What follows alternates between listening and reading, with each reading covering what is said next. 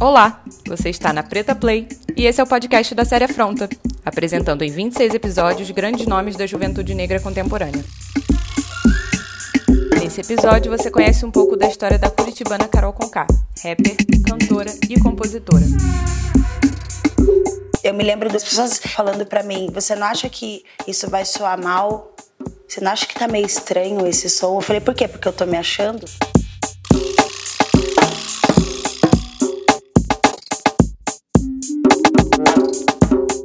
Eu sou isso, eu vim mesmo para ficar e eu vou provar pra galera. E eu percebi que era uma questão de tempo. Eu não vim também para ser limitada. Quando eu aceitei ser garota propaganda de grandes marcas, não foi só para ganhar dinheiro. Em primeiro lugar foi qual é a, a, representatividade que isso vai gerar. A Negrali me ensinou uma coisa, ela falou: agarra a oportunidade, preste atenção e não se deslumbre. E eu carrego isso até hoje. É bom a gente saber se posicionar também com as grandes marcas, saber que a gente não aceita migalhas, saber que a gente também é uma grande marca, entendeu? É uma mão lava a outra e as duas lavam a cara. Ou contam a grana ou se acariciam, entendeu? Porque não dá para só um lado ganhar. A gente fala assim, ah, você é exagerada. Os negros sempre estiveram aí, você fica com esse assunto. Sempre estiveram aí, mas como que eles estavam? Afronta, então. Afronta. Afronta.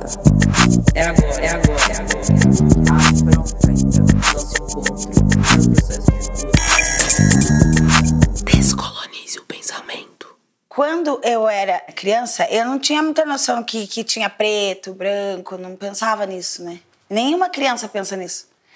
Até que a gente vai pra escolinha e um amiguinho lembra a gente, né? Oh, você é diferente. Minha mãe fazia trança raiz em mim, eu ia pra escola. As meninas das outras é, salas, negrinhas, elas ficavam careca. E isso é muito triste para uma criança, que ela não entende. Ela é chamada de menino, de Ronaldinho. Perdeu a borracha. Quem que roubou? Quem para onde que eles olhavam? Era para mim e para outro menino, entendeu? Só que eu sempre com muito amor para dar, assim, tipo, não fui eu. Ah! E esse ah passou aos 14 anos quando meu pai morreu. E aí eu, eu não sei o que aconteceu na minha cabeça, entendeu? E ele falava umas coisas assim, preto com preto, branco com branco. E aí minha mãe já vinha e falava: "Não, não fala assim para ela. Não é isso.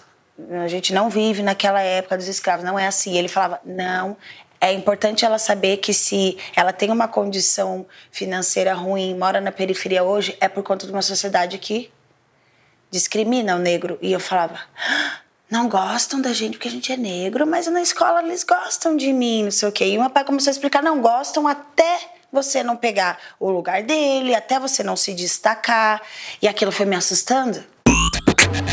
Com o tempo eu comecei a sentir vergonha de ser pobre e negra. Eu não sabia porque isso eu não sentia antes, porque era ingenuidade, né? E aí eu comecei a perceber que eu tinha uma missão pela frente e isso desde pequena, assim, não foi uma coisa de, ai, ah, quero ser famosa e quero cantar porque eu vi alguém, a Beyoncé. É porque eu realmente senti uma vontade de falar que eu tinha descoberto o segredo da alegria dentro de uma, de uma vida de tristeza.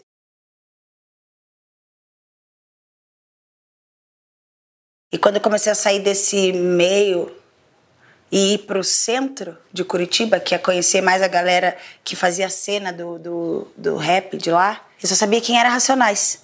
Porque passava na rua um carro tocando. E aí meu primo curtia e minha mãe falava: Isso é música de maloqueiro. Você não pode cantar música assim. Você não é isso. Eu falava: Não, mas eu quero cantar isso. Eu gostei da batida. E aí eu falei, eu vou ser afrontosa. Aí eu subi de saia no palco, de blush, rímel. Carol Conká iniciou sua carreira artística como rapper aos 17 anos.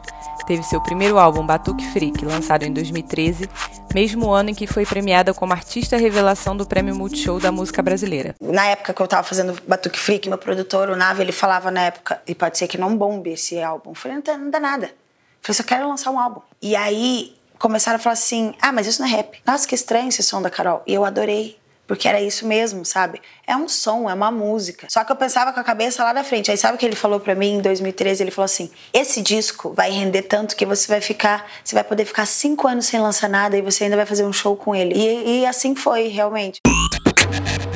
Fui pra Europa, me chamaram disso assim. Falaram, afrofuturista. Eu falei, quê? O que é isso? E aí falavam assim, é o futuro, é, é um estilo futurístico, não sei o quê. Eu não entendia muito bem, não entendo muito bem. Depois eu fui entendendo, né? Não são só as pessoas, é a era afrofuturista, entendeu? É uma era que a gente está passando, que a gente está vivendo. E é graças à internet. Porque se a gente fosse depender da televisão, né? Eu não ia aparecer, não. Hoje eu apareço na TV graças à internet, porque o público da internet tá ali, ó, uh, uh, uh, uh, e aí chega um ponto que se a TV não coloca, fica feio pra TV, entendeu?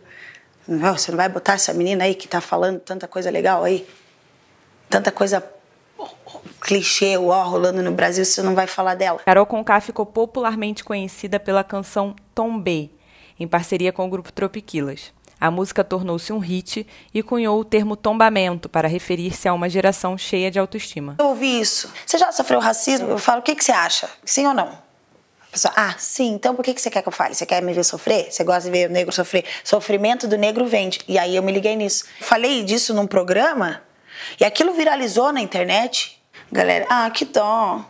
Jura? Te xingaram de neguinha. Ai, que dó. Vamos compartilhar. Amiga, olha que triste a história da Carol com K. Eu fiquei assim, ó. Ai, que, que, que hipocrisia. Estava numa loja de cosméticos muito famosa do shopping Genópolis. Eu entrei lá com a minha amiga, quis presentear minha amiga com algumas coisas que ela nunca tinha usado na vida. Aí a vendedora tava, falou: Oi, Carol, tudo bom? Tudo bom? Falei: Ai, que linda essa sombra. Eu quero essa sombra. Ela falou: Não tem mais, só tem na mostra. Mas eu posso pegar teu telefone, anotar e te avisar quando chegar. Eu falei: Nossa, perfeito. O diálogo poderia ter acabado aí lindamente, mas não. Ela foi infeliz, como a maioria dos brasileiros ela resolveu fazer um comentário babaca, e eu preciso contar isso aqui para as pessoas não fazerem isso. Ela falou assim: Ah, mas ó, só não vá fazer a Elza me roubar quando eu virar as costas, hein? Aí eu fiz assim, pinicou a minha cara. Eu respirei em três segundos, eu falei para ela: Fulana, eu não sou você. Eu falei, olha bem para este rosto, eu não sou você. Eu falei, porque a gente tem a tendência a esperar dos outros que a gente é. Mas eu não vou fazer isso. Eu sei que você faria, né? você faria. E ela ficou muito vermelha e ela ficou muito sem graça. Ela falou: Você me desculpa? Eu falei: Lógico que eu te desculpo. Eu falei: Eu sou a Carol com K. O problema é se fosse outra pessoa aqui. Mas eu não quero mais que você me atenda agora, por favor. Ó, educadamente. As pessoas se espantam. Ó, o negro educado, o negro que fala bem. Para, gente, pelo amor de Deus, entendeu? É por isso que tem colegas nossos negros indignados, surtando. Tudo que elas queriam é viver num mundo onde só tivesse negros, para não ficar passando situações. E isso é direto, até hoje eu escuto isso, entendeu? É falar com as pessoas, falar, nossa, como você é elegante, como você é música. Porque eu não seria, porque eu vim da periferia, desculpa, minha mãe me ensinou, entendeu? É como se negro não tivesse bom senso. Ah, mas não tem dinheiro, é pobre, não, não, não, não pode. Não pode ter educação, não pode ter dinheiro, não pode ter uma pele bonita, não pode falar bem. Então, quando chegam para mim e falam assim, ai, quais foram as dificuldades que o racismo deu na sua vida? Eu falo assim, você não pode falar qual é a coisa legal que eu tenho na minha vida? Gente, pelo amor de Deus, 2018. Sabe? É, ainda assim, vamos ficar falando disso, vamos virar a chave, entendeu? Não é esquecer os problemas, jamais. É só solucionar. Carol ficou muito conhecida por suas letras que exaltam a mulher, a liberdade e o empoderamento.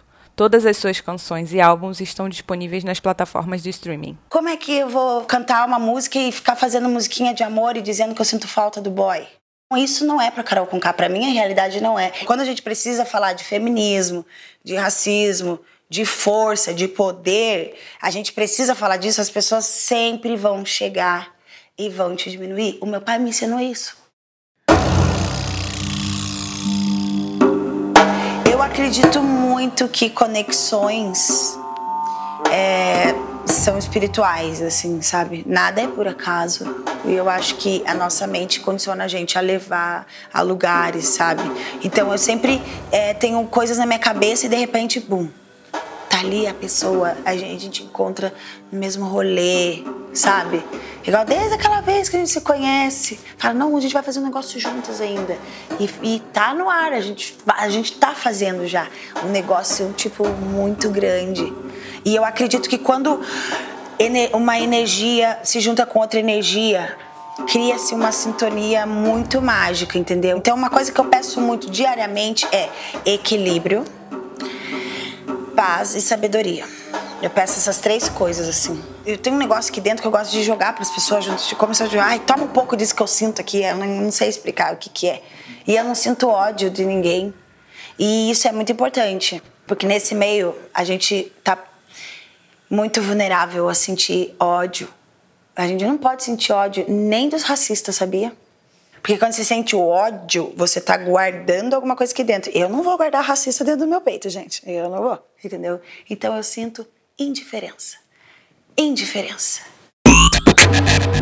Você pode ser linda, queridinha, fofa até o momento que você não incomode eles.